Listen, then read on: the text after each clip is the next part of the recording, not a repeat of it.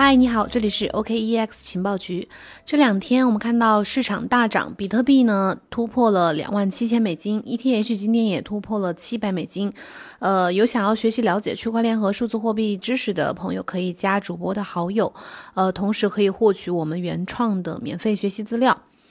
那 ETH 它其实这两天啊，就是最近一路上涨，和以以太坊这个二点零有很大的关系。以太坊二点零，呃，这个进展，它的这个存款合约地址的余额在不断的增长。目前看来呢，以太坊二，呃，似乎一切是进展非常顺利的。但是其实很多人可能不知道的是，社区其实现在还有一些存在一些比较大的分歧，比如说是否要使用分片去做数据存储。但是很多人可能不知道的是，其实社区里面还是存在一些分歧的，比如说是否要使用这个分片去做数据的存储，关于转换共识，就是转成了 POS 之后的这个合并的问题，甚至有可能会出现分叉的这个问题。呃，普通的用户可能对以太坊二点零呢也没有一个宏观的了解，以太坊二点零的性能到底是什么样的？为什么说它的第二阶段会暂时的搁置？如果有一个人能为我们做一个关于以太坊二点零这个话题最宏观的一个梳理，那以太坊创始人 V 神一定是最适合的人选。所以今天咱们就分享一下 Vitalik，就是 V 神在今年的十月份在 Bankless 上面的一个访谈，在两个多小时的时间里面呢，他谈到了以太坊的设计理念，嗯，简单的重申了一下以太坊2.0的路线图，并且呃细节的阐述了一下以太坊未来的技术选型的由来和原因，以及其他社区当中比较讨论比较多的话题。相信听完之后呢，咱们会对以太坊2.0的这个轮廓有一个更加全面的了解。首先，第一个问题就是以太坊为什么会选择 POS 加分片？应用 POS 这种复杂系统呢，主要是为了去实现几个关键的目标。第一就是去杜绝 POW 系统的低效和能源浪费问题，还有就是随着 ASIC 越来越成熟，POW 系统呢需要去避免中心化的风险。相比于 POW 系统呢，POS 其实会更加的民主开放，人们能够更加的容易的去参与到网络当中，不管是普通用户还是质押者。那分片呢？它是一种扩容解决方案，主要目的是在于提高以太坊可处理的这个总交易量。可扩容性对于以太坊来说是非常非常关键的，因为以太坊应该是任何人都可以去交互的一个全球性的呃公共基础设施这样的一个存在。作为新时代互联网底层基建呢，它应该是开放的，任何人都可以轻易的去参与的。如果不采取分片这种呃去中心化扩容解决方案的话，那它的这个替代方案可能就是需要让中心化机构去运行一个超级网络，然后接入一些可信测链。但是这并不是 V 神想要建设的。曾经有很多历史事件已经证明了，过度的中心化的系统呢是十分容易被操控的，最终会和设计者的这个初衷所背离。那以太坊的初衷是什么呢？他们是想要去建立一个去完全去中心化的无许可的网络。以太坊网络不想成为那种呃依赖于超级节点的网络，比如说 EOS 呀。这也是以太坊网络区别于其他网络的一些地方，在不依赖任何超级中心节点的这个情况之下，以太坊应该是一个能完全正常运行的系统。最理想的情况呢，就是一群家用笔记本在运行以太坊网络。就像一些比特币信仰者所说的那样，如果网络过度的中心化被几个机构所控制的话，那最终可能会走向不尽如人意的方向。以太坊2.0呢，想要打造一个任何人都可以参与到当中的一个 POS 生态，这也是为什么以太坊一直不倾向于超级节点的这种方式，也不相信多数诚实的这种假设。这和比特币的思想其实很相似，在网络当中，参与者最好是对自己的这个链去。去自行的进行验证，尽量不要去相信矿工，因为矿工也不一定都是诚实的，也会有那种作恶的矿工存在。总体来说呢，就是以太坊二点零会更环保、更高效。然后，以太坊二点零呢，会保证大多数普通用户能够直接的参与到链的写入。然后第三个就是它能同时保证大多数的普通用户能够在不依赖一些可信的 API 的情况下去直接读取链的数据。最后呢，就是呃，以太坊2.0可以让大多数的普通用户能够参与到链的共识当中。如果把刚刚讲的这个四个点的最后三个点，就是第二点、第三点、第四点融合在一起的话，就能得到一条强抗审计、抗社会政治攻击的一条区块链。虽然主打目前市面上啊主打这些特质的链会比较少，但是威神相信这一部分项目是呃可能终将还是会成功的。然后再下一个问题。就是说一下这个 POS 和分片，其实不是说，呃，是目前规划的，其实是早就定好的一个方向。在以太坊一点零发布的时候呢，发布之前，POS 和分片就已经被认定为，呃，是未来改改进的方向。V 神对社区在很早的时候就对这个关于如何进行技术方向选择这个问题去做了一些解答。早在一五年的时候，社区就基本对 POS 和分片的技术路径。达成了共识，因为那个时候，呃，我们早期有一个这个叫盗分叉事件啊，就是被盗那个一个非常大型的 ETH 被盗的那个事件，呃，这个 DAO 盗的这个自治组织。当时那个则道事件呢，让 V 神更加坚定了对 POS 和分片的这个技术路径的选择。那些当初反对 POS 和分片的人呢，同样也反对这个道的分叉，所以他们最终选择了支持 ETC。确信 POS 和分片是对的技术方向，确实是花了一些时间的。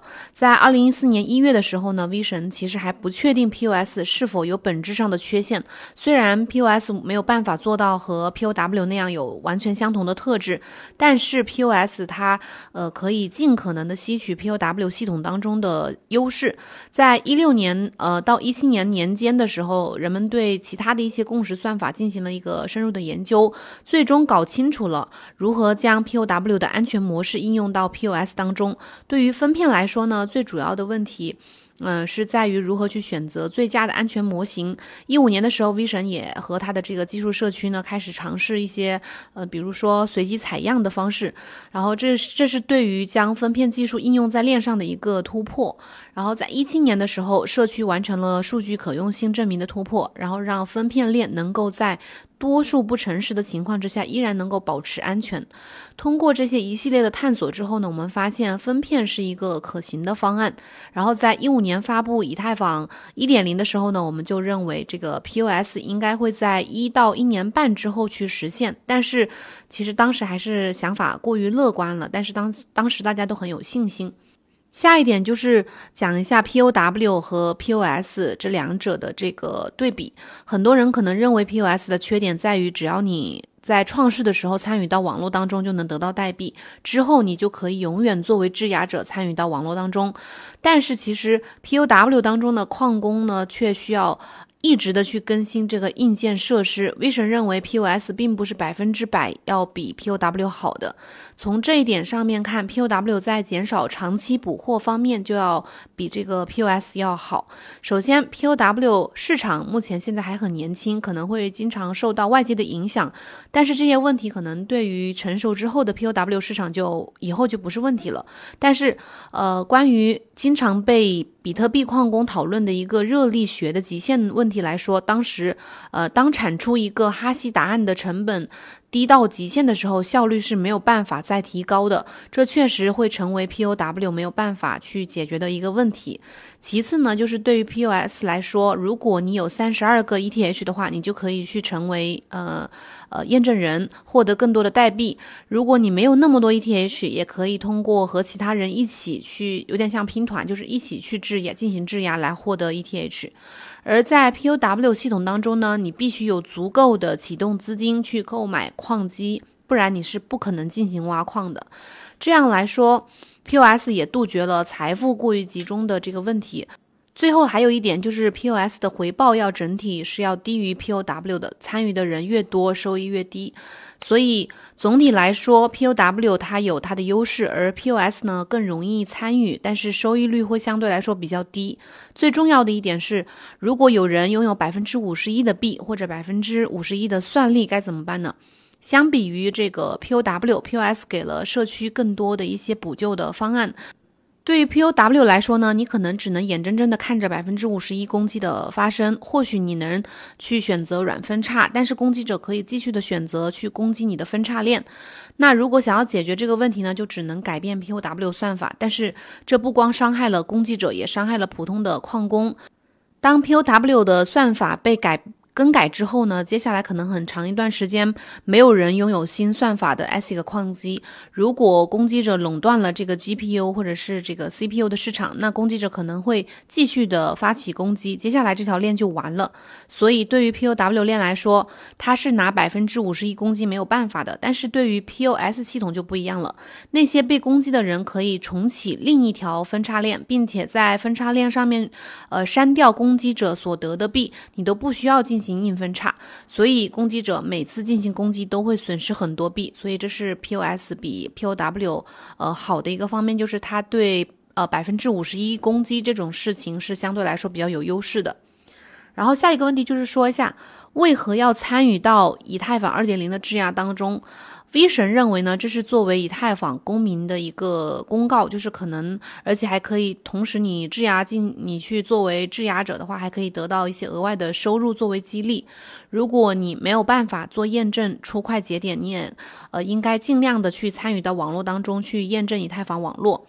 因为他曾经在一篇文章当中提到，就是不一定要在，呃，要验证链上所有的东西，你可以有选择性的去进行验证，比如验证数据的可用性，或者是验证欺诈证明，呃，甚至可以跑一个清节点，这样还可以避免你去信任某一个其他的节点。这种自主的行为不光对用户自身有好处，最终也会对整个以太坊生态有好处。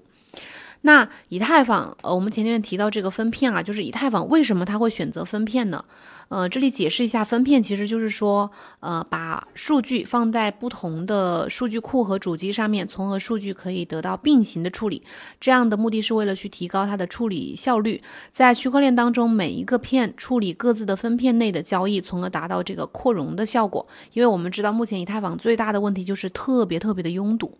然后，这个以太坊为什么会选择分片呢？早在一四年的时候，V 神以及以太坊社区呢就开始对这个分片技术进行探索研研究。相关的研究人员在最初其实一致认为，链上的每笔转账都需要被每个节点验证，是一件非常愚蠢的事情。以太坊应该使用一种更加高效的方式来保证链上的安全。过去几年，对于计算机科学的研究、学习研究，给 V 神带来了很大的启发。在这个学习过程当中，V 神深刻的体会到，当你对一个高效的算法再稍微呃复杂化一点，就可以达到最佳的效率。最初的区块链其实就像是普通的算法，每一个节点验证每一笔转账，虽然简单易懂，但是效率真的非常的低下。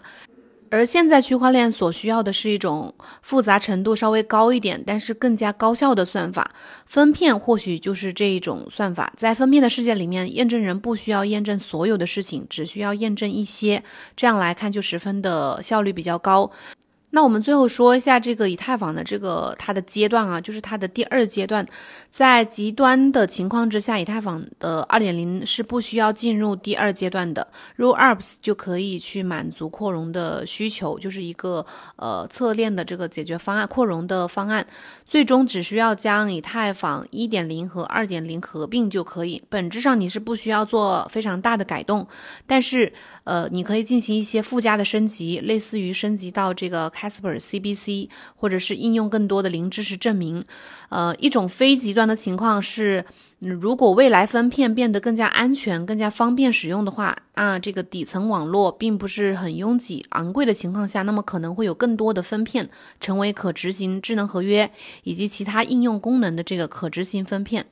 然后另一种情况就是，我们可以延续，呃，延缓这个第。以太坊二点零的第二阶段，等到 zk snack 可以进行零知识证明，呃，虚拟机的时候呢，这个底层公链在执行的时候就不需要再依靠欺诈证明来保证安全了。实现以太坊二点零的第二阶段会有很多不同的版本，V 神认为没有必要过度的关注其中某一个版本。同时，他还表示说，在这个 Rollup 的帮助之下，以太坊二点零的第二阶段呢，并不是实现扩容的关键，并且 Rollup 可能是更容易实现。更快的能够到来的一个方式。最后再说下以太坊二点零的这个第一点五阶段，很多人可能不知道这个阶段。这个阶段呢，V 神表示就是以太坊一点零区块链和以太坊二点零区块链合并的一个阶段。合并的时候会将以太坊一点零当时的全局的状态、账户余额和智能合约代码、智能合约存储等数据剪切并粘贴到以太坊二点零的系统当中。到时候如果你有以太坊一的客户端，这个客户端上面将将会停止追踪以太坊一点零的链，而且，呃，之后就会开始追踪以太坊二点零的链。之后和你进行交互的就不再是以太坊一点零的链，而是以太坊二点零的这个区块链。用户对于以太坊一点零到二点零的迁移将会是无感的，就是对用户来说其实是。没有什么关系的，和他们用户不需要做任何的事情。如果你是客户端的开发者的话，那以太坊一迁移到以太坊二，本质上就像是一种特殊的硬分叉。迁移过后的以太坊一点零的区块链呢，将被抛弃，就是不会再被使用了。以太坊二点零当中，除了会实行以太坊二点零版本的这个 EIP 一五九这个提案之外，还会实行一个无状态执行，在没有全局状态的情况下去。执行区块这个提案呢，也是目前以太坊一点零区块链正在缓慢探索当中的。呃，目前而且很多研究者也发布了很多呃关于无状态执行的一个提案。以上就是今天嗯想和大家分享的关于以太坊二点零的一些问题，希望能够帮助你更加理解以太坊二点零，从而了解 ETH 的内在价值。希望大家在牛市当中多多赚钱。好了，我们明天同一时间再见，拜拜。